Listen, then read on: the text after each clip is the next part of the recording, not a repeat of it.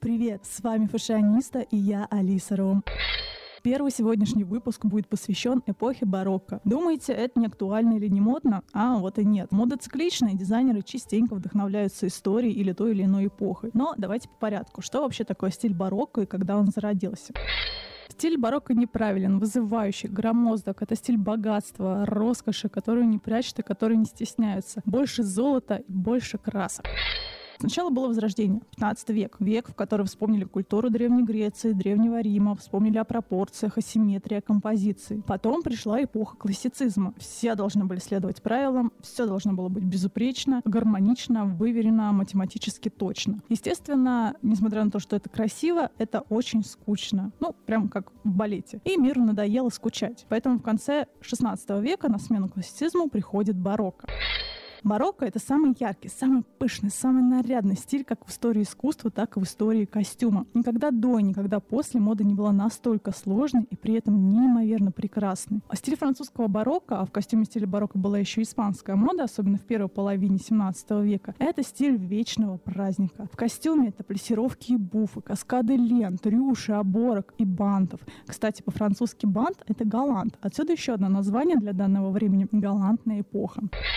Любимый металл в стиле барокко, ну, естественно, золото. И во Франции 17 века считалось, что золота много и не бывает. Позолоченные рамы картины зеркал, золотые люстры, вышивка золотыми нитями. А золотом идеальнее всего носить что? Конечно же, алмазы. Алмазы нашивались на одежду, алмазы использовались в качестве пуговиц в мужском костюме. В общем, куда ни посмотри, было золото и алмазы.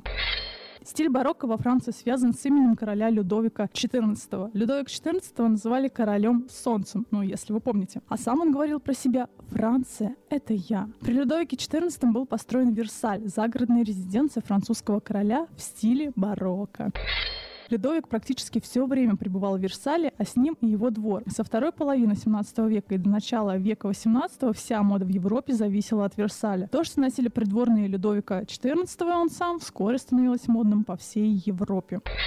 Чтобы вам было понятнее, поговорим о барокко в живописи. Стоит напомнить, что это Рубенс, Рембрандт и Веласкес. Вспомните, например, картины Рубенса. Там далеко не худенькие девушки, на них довольно пышные женщины, причем пышность там не только в женщинах, но и в зданиях, в одежде.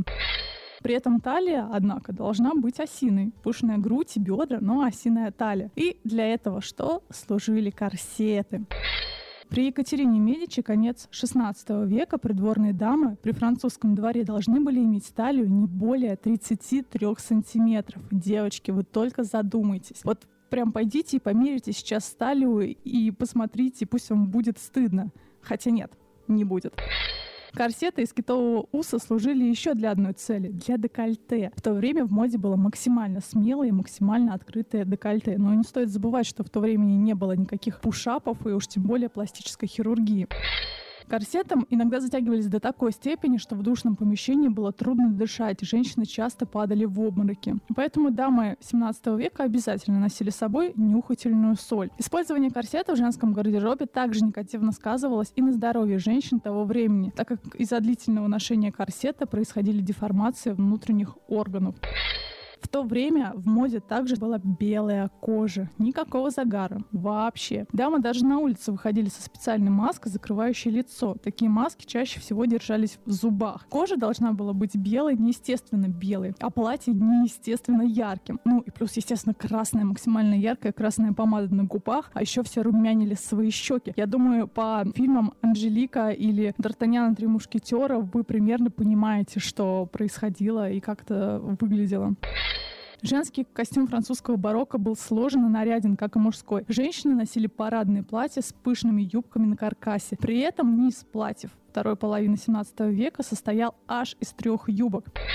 Итак, самая нижняя юбка называлась тайной. Средняя юбка платья называлась фрипон что означало шалунья. Такая юбка чаще всего шилась из более легких тканей, к примеру, тафты или муара. Нижняя часть средней юбки фрипон была видна из-под верхней юбки и поэтому украшалась рядами кружев, бахромы, кисточек, оборок, всяких волонов. Сама верхняя юбка называлась модест, что означало скромная. В общем, такой бутерброд скромная, шалунья и тайна. Значит, сам модест ее шили из тяжелых однотонных тканей. К примеру, атлас, парча, бархат. К слову говоря, цвета как женского, так и мужского костюма в стиле барокко чаще всего были темными и насыщенными. Особенно популярными были темно-красные и темно-синие цвета. Верхняя юбка Модест разрезалась и поднималась по бокам, демонстрируя среднюю юбку, фрипон и свою собственную подкладку. При этом к лифу платья она крепилась при помощи бус либо нарядных шнурков. Лиф платья украшался рядами кружев или же бантов. Рукава были длиной до локтя и украшены кружевной оборкой. Во Франции 17 века была мода на глубокие декольте. Мода на практически неприличные декольте, настолько они были глубоки, вела одна из фавориток короля Людовика XIV, звали ее мадам де Монтеспан. Вообще, моду в женском костюме чаще всего диктовали именно фаворитки короля. Ну, естественно, кто ж еще? Версаль, король, красивые женщины последние годы жизни Лютовика XIV, когда его фаворитка стала наконец-то набожная Маркиса де Монтенон, мода на открытые декольте платьев постепенно стала уходить в прошлое. Также стали исчезать и обильные украшения. Платья придворных дам последних лет правления Людовика в целом становятся более скромными и менее нарядными. Вот так, девочки, как можно манипулировать даже королями и задавать моду всей Франции. Прически женщин 17 века чаще всего были высокими. К примеру, в моду входит прическа фонтанж, названная в честь еще одной фаворитки Людовика XIV Анжелики де Фонтанж. Такая прическа состояла из ряда сбитых волос, ленты кружев, уложенных на высокий проволочный каркас. Помимо того, что женщин 17 века белили и румянили лица, они также носили и мушки, искусственные родинки из черного шелка. Мушки могли крепиться над верхней губой, в уголок глаза, на лбу, на шее и на груди. Ткани платья в стиле барокко обязательно украшались орнаментами и рисунками. Плоды граната, декоративные цветы, завитки, виноградные грозди. Очень, кстати, популярным был узор трильяж, такая ромбовидная сетка с розетками.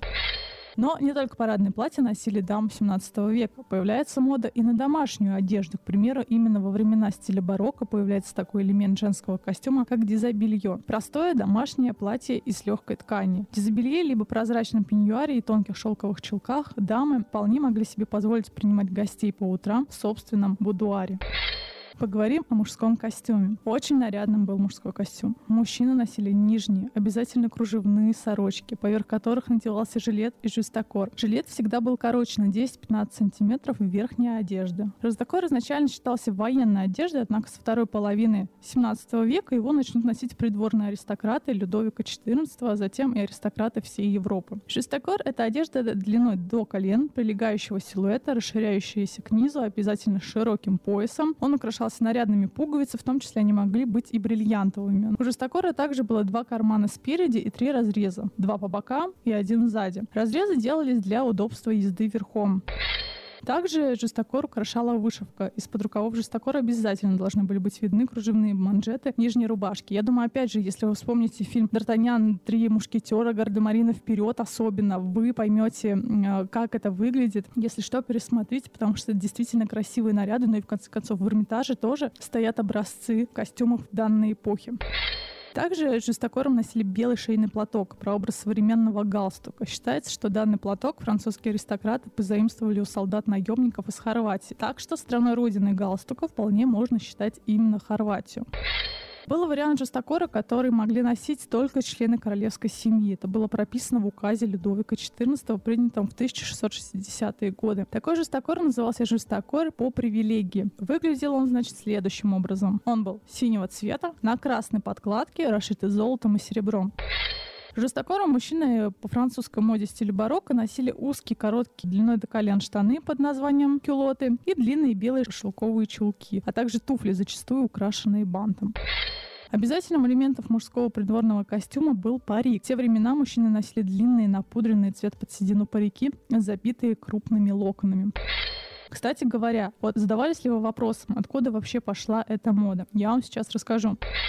По легенде, то ли Людовик XIV, то ли еще его отец Людовик XIII рано посидел. Вот и поэтому появилась мода на белые, словно седые парики. Среди горожан все времена ходила шутка о том, что аристократы теперь потребляют муку не только вовнутрь, но и посыпают ей головы.